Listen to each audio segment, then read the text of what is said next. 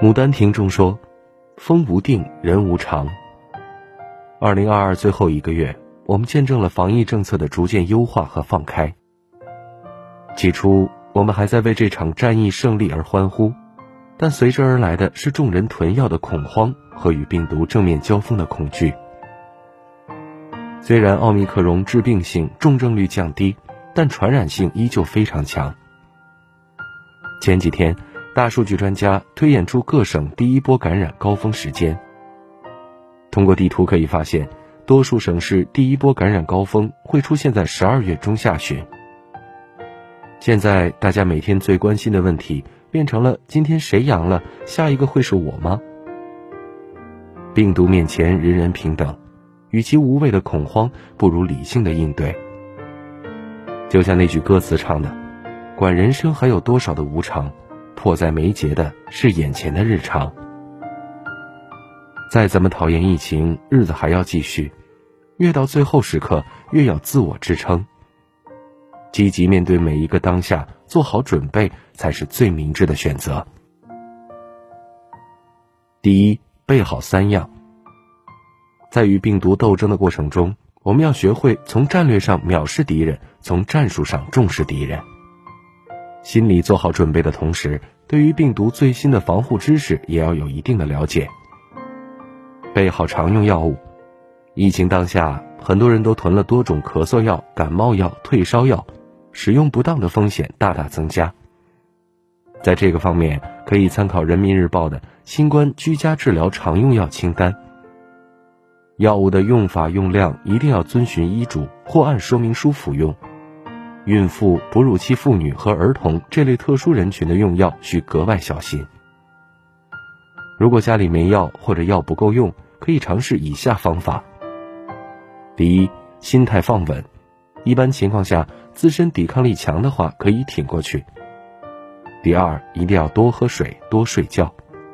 第三，发烧三十八度五以上始终不退，可以用温毛巾擦拭皮肤，可以促进散热。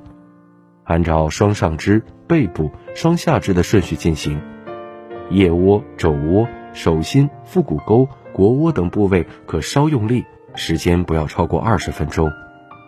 第四，吃好睡好。水果、蔬菜、肉、蛋、奶，补充好能量，才能和病毒战斗。备好防护用品。最近各省陆续进入第一波感染高峰，面对疫情新形势，不能掉以轻心，务必准备好医用口罩、医用酒精、消毒剂等防护用品。进入公共场所一定要佩戴好口罩，保持一米线安全距离。钥匙、门把手、门框、开关等进出门常摸的地方，建议用医用酒精消毒。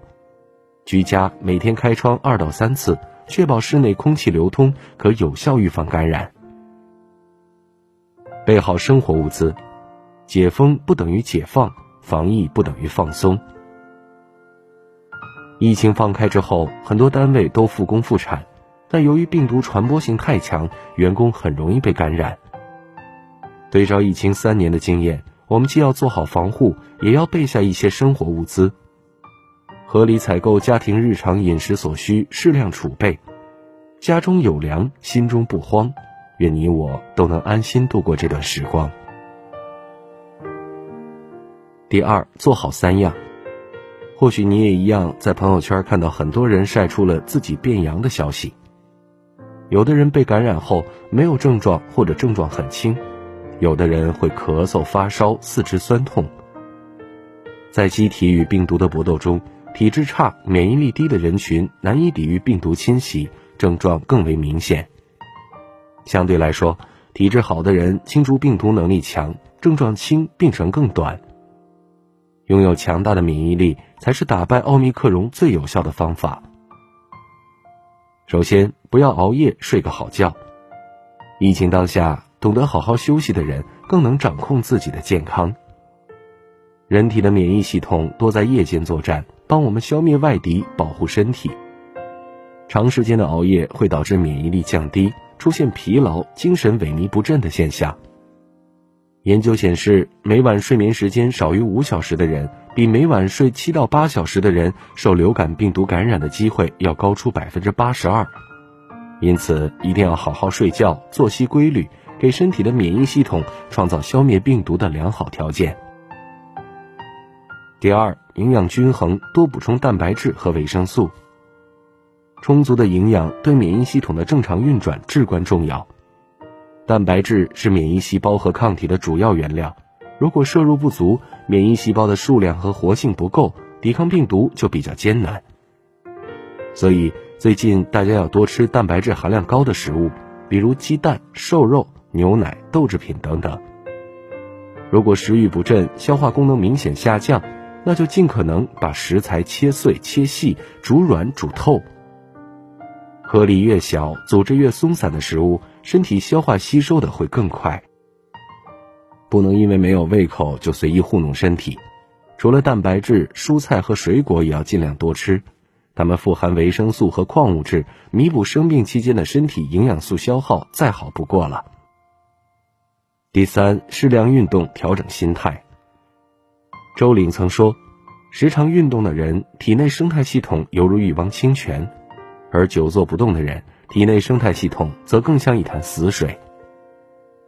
有规律和中等强度的运动可以使免疫细胞增加，清除病毒的能力增强。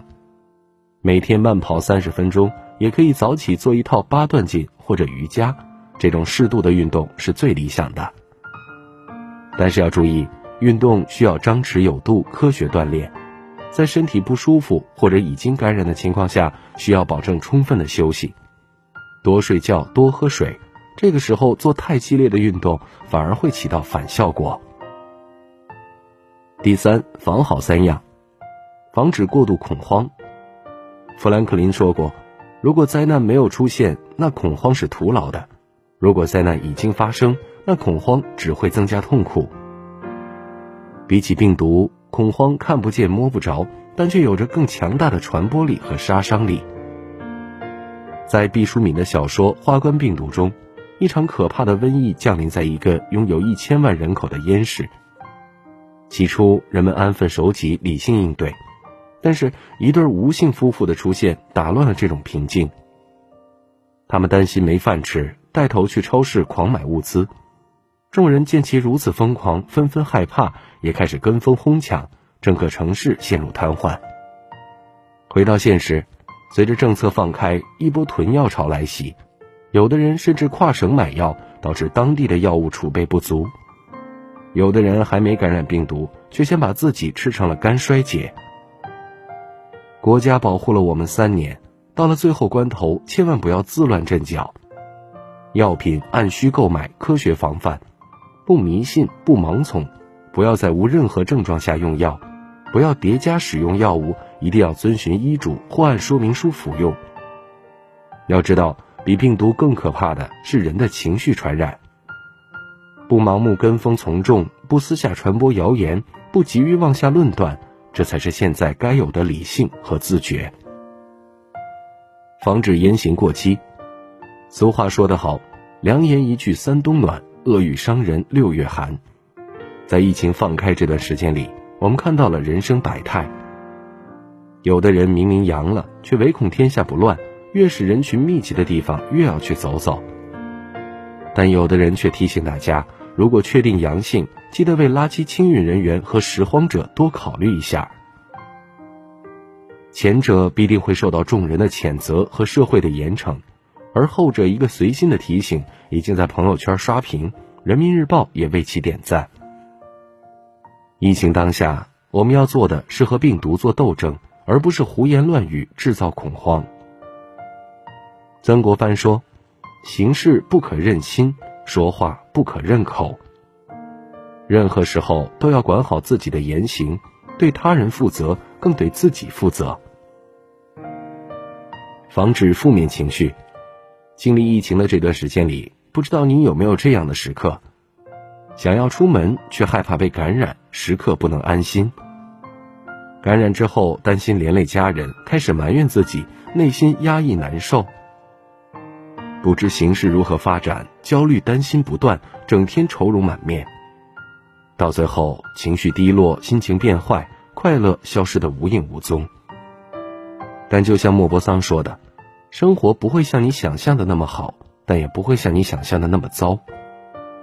任何一场人生中的雪，我们都不知道会下多大，会下多久。但生活最神奇的地方就在于，穿过幽暗的山洞，最终总会抵达柳暗花明。好事坏事终成往事，大事小事都会过去。人生活的是心情，过的是心态。相信自己扛得起危机，外界打乱不了你的节奏。放好心态，学会好好爱自己。毕淑敏说过：“生活的本质是不期而遇的温暖和生生不息的希望。”